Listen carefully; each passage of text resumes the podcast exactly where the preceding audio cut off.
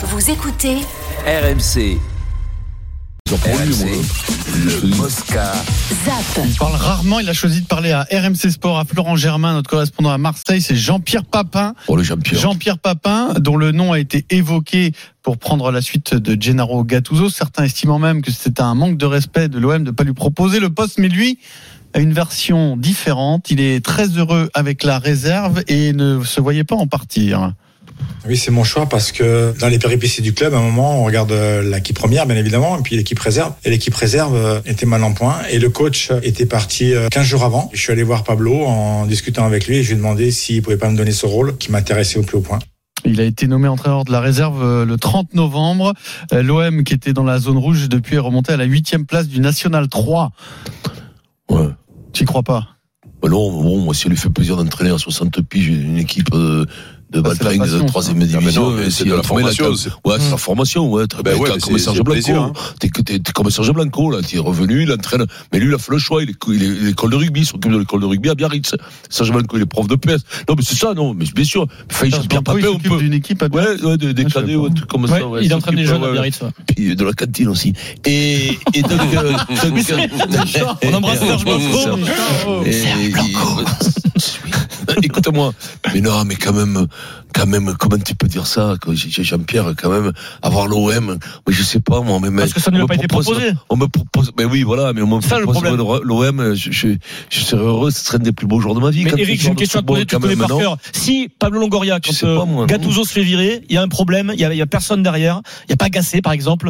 S'il appelle JPP, il lui dit Allez, vas-y, jusqu'à la fin de la saison. Il y va en courant, Jean-Pierre Papin. Oh, bah, je pense, oui, oui. Voilà. C'est donc, Oui, oui. Oui, non, mais, oui, mais donc, ça veut dire c'est quoi c'est un choix. Par- pas proposé. Bah, Mais non, mais non, mais- Moi, je pense qu'il est frustré, euh, Jean-Pierre, euh, Eric. Non, alors écoute, euh, Lui, il affirme le d'abord, contraire. Ouais. D'abord, moi, je pense, je pense Bon. que Jean-Pierre est fait pour être sur le terrain.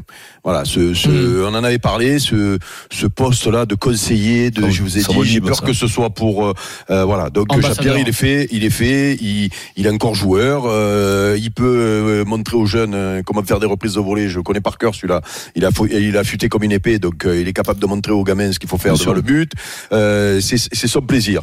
Et je l'ai eu euh, au téléphone euh, récemment, et il est épanoui. Voilà, il est épanoui, il, il s'éclate. Il a pris une équipe qui était en galère. Euh, L'entraîneur était parti, il l'explique. Euh, donc euh, c'était un, un moyen pour lui de revenir au terrain, et il s'éclate parce que il voit progresser ses gamins. Alors, et, et, et c'est rigolo parce que j'ai quelques, quelqu'un de mon entourage qui va voir souvent la réserve jouer. Euh, et qui m'a, qui, m'en a parlé, qui m'a dit, euh, il a transformé l'équipe euh, individuellement et collectivement. Bon, d'abord, il faut, il faut beaucoup de bons résultats parce qu'ils ont failli descendre et il les a fait remonter en eau calme et donc euh, il va sûrement les maintenir. Mais c'est pas ça son travail. Bien sûr qu'il faut que l'équipe reste parce que plus tu joues à un haut niveau, plus euh, tu fais progresser les gamins. Mais son boulot, c'est d'arriver à sortir deux, trois gamins qui intègrent les pros, qui progressent sur la saison. C'est ça le, le boulot de formateur. Et ça, c'est vachement valorisant. Voilà. Et puis peut-être qu'un jour, il aura la possibilité de repasser au-dessus et qu'il euh, et qu'il ira. Mais pourquoi euh, euh, d'évaluer euh, le poste de formateur, formateur d'un club comme l'OM, d'un club pro, où tu fais on monter les, où tu fais monter les, où, son plaisir, tu le prends en faisant monter les gamins en pro. C'est très noble, mais c'est pas la question qu'on se pose. Et surtout si le mec était épanoui et qu'il était fait pour ça, tu Mmh, vois, parce que tu le vois avec moi, je l'ai vu quand je le voyais avec son costume dans la tribune, ça me faisait de la peine. Alors, non, c'est pas Jean-Pierre, le problème, c'est que c'est Jean-Pierre Papin, que Jean-Pierre Papin, quand il y a un poste qui se libère et qui est le numéro 2, C'est à lui à le prendre. Alors après, tu peux me dire qu'il s'épanouit. Oui, il s'épanouit. Si on va entraîner tous Oui, les deux, gamins, on va s'épanouir pendant 15 Mais- jours. Après qu'il ait fait de cette Oui, équipe-là, bon, tu vois, mais- presque, mais- presque, tu vas me dire que s'il faut un match contre l'équipe 1, c'est l'équipe, c'est l'équipe Jean-Pierre qui va gagner. Mais ce qui est, ce qui est surprenant, Eric, c'est que, c'est que Jean-Pierre, il a eu un cursus de coach. Il a entraîné Lens, Oui. il a entraîné Strasbourg. Et, et, et, et ce qui est Il a fait monter Strasbourg. Oui, il a fait monter Strasbourg. Je sais que ça te tient à cœur, donc on va le Mais dire. oui, mais- oui, non, mais des- Oui, tu- oui. Vous, vous savez comme c'est dur de monter de deuxième en première division, les gars Je suis d'accord avec toi, Eric, mais on a l'impression, et ça me paraît bizarre quand t'as épousé le, le job de coach de très haut niveau, a on a l'impression, on a l'impression que il l'a mis de côté derrière lui. Et j'ai l'impression que quand t'as été coach une fois, bah, c'était, t'as envie, t'as envie de l'être de nouveau, en fait. Coach, coach un jour, De- coach, coach Mais- toujours. Il est si fait- vous voulez, après, si vous voulez rentrer dans les détails de pourquoi on lui a Bah, pas posé, euh, là, mais non, mais on le sait, en, en- en- en- en- en creux, on, on- on sait ce qui s'est passé. Il a, il a dit un jour euh, que euh, les mecs travaillaient pas assez devant le but, Ah. euh, ça Ah, a tu pas plu au ça- coach, ah, c'est et ça ça a pas plu au mec dans le vestiaire, et donc dans le vestiaire, je suis pas sûr que il est bonne presse. Voilà. Vous ça c'est ça c'est moi qui le dis, hein, parce que ça C'est il- mon voilà. interprétation. Voilà. Non non, c'est c'est c'est c'est c'est le c'est possible. c'est le, le ben, vous demanderez à Flo Germain, hein, il est plus au fait De, que moi. moi, hein. il les a traités de Voilà. hein, et c'était des vrais Vous feignasses. avez l'intégralité de l'interview de Jean-Pierre Papin sur rmcsport.fr. On zappe après, quand tu demandes l'avis sur le travail devant le but à Papette, tu l'écoutes quand même, non et on va repasser oui. ouais. à l'actu des Jeux Olympiques avec Arnaud Valadon. Salut Ah, Arnaud. Arnaud Valadon. Salut Arnaud. Bonjour le SMS. Alors, on reparle de la Arnaud. cérémonie d'ouverture, pas pour des questions de sécurité, pas pour savoir combien il y aura de places pour assister à la cérémonie, mais que sera exactement cette cérémonie? On en sait plus grâce au podcast Paris 2024, le grand défi d'RMC, puisque Thierry Reboul, le directeur de la cérémonie, nous a donné plein d'infos et plein de précisions. Arnaud. Vous le savez, bon ça c'est pas une nouveauté, ça sera le sur la scène entre le pont d'Austerlitz et le pont d'Iéna à hauteur de la Tour Eiffel, 6 km. Le contenu reste évidemment secret, mais il est bouclé, au moins pour la partie artistique. Ce qu'on sait, c'est que ce sera un spectacle qui va faire qu'un. D'habitude, tu as le spectacle, puis le défilé des athlètes. Eh bien non, la cérémonie, ça va tout mélanger, ça va durer trois heures. Et Thierry Reboul nous a déjà donné quelques pistes. Il est directeur exécutif des cérémonies. Il nous a donné quelques pistes sur le contenu. Donc en fait, la parade des athlètes va traverser 12 tableaux et la cérémonie va se dérouler un peu au fil de l'eau en suivant un peu euh, cette parade et on va rentrer d'un tableau dans un autre.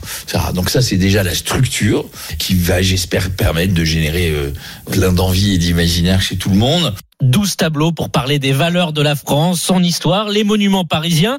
Alors les Jeux, on est à 150 jours tout pile hein, du euh, début des Jeux Olympiques et de la cérémonie. Il faut forcément répéter, mais comment le faire sans se faire voir? Il faut se cacher, mais pas éternellement. Ça se gère déjà en réfléchissant en deux temps. Une première partie de répétition cachée dans des endroits hors Paris qui permettent euh, de répéter purement et simplement par exemple une chorégraphie.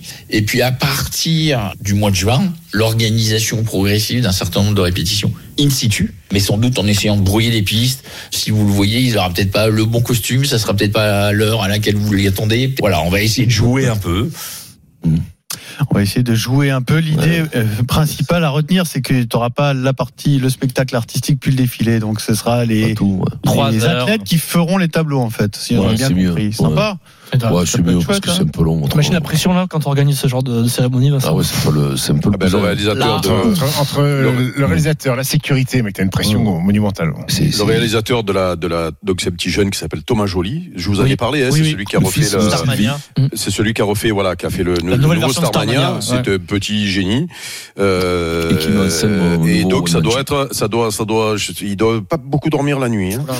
Merci beaucoup Arnaud. Vous pouvez aller écouter toute l'interview de Thierry Reboul euh, dans le podcast Paris 2024, le grand défi. On zappe et Vincent, l'actu c'est aussi la voile. Charles Caudrelier a bouclé euh, ce matin son tour du monde en solitaire en trimaran. Donc au bout de 51 000 kilomètres, il a remporté l'ultime challenge. Euh, Caudrelier donc a fait son tour du monde en 50 jours. 19h, 7 minutes et 42 C'est secondes. incroyable.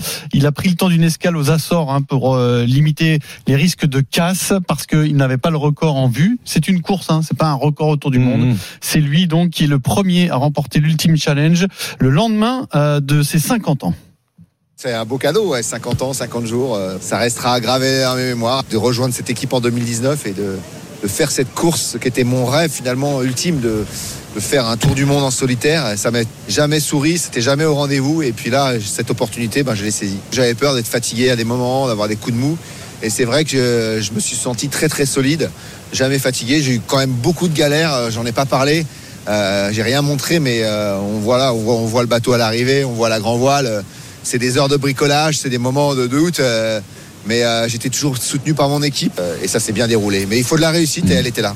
Mais elle est méritée, je pense. Ils étaient que 6 au départ, mais il y a eu un seul abandon finalement. Donc euh, maintenant ces bateaux-là il sont passe armés. Pierrot, tu connais, tu connais la trajectoire? Par où ils passent euh, là comme ça tout de suite, je peux pas Non, te mais- dire, non. mais- mais ils font les trois grands caps, je crois, et puis voilà. il, il descend en bas, Caporne en Ils bas, descendent en bas, oui. Oui, non, mais Ils en font bas- Brest, Brest. Brest. Et alors, l'ordre des caps, je vais pas en tête, Non, je te non, dirai. non, non, c'était juste, euh, si tu, si savais. Mais après, Voilà, si a on te quelques- demande ce soir, Ouais, rentrer à la maison, tu diras que tu sais Bah, pas. Vincent. Après, ça. le- l'idée tu ces diras que Pierrot savait pas. passe par, non, il passe pas par Marseille, puisque autrement, il, Ah, bah, pour faire le tour du monde, ça serait dur. bah, non, Il y a des pirates là-bas. Bien, Les mecs, ils ont été deux à arriver. 4, 4 50 jours pour faire le tour du monde en solitaire maintenant. Ah, c'est dingue, quoi, c'est dingue. Le record reste Jules Verne, 80 de jours. Gabar, 42 jours Ah, bah et non. 16 heures.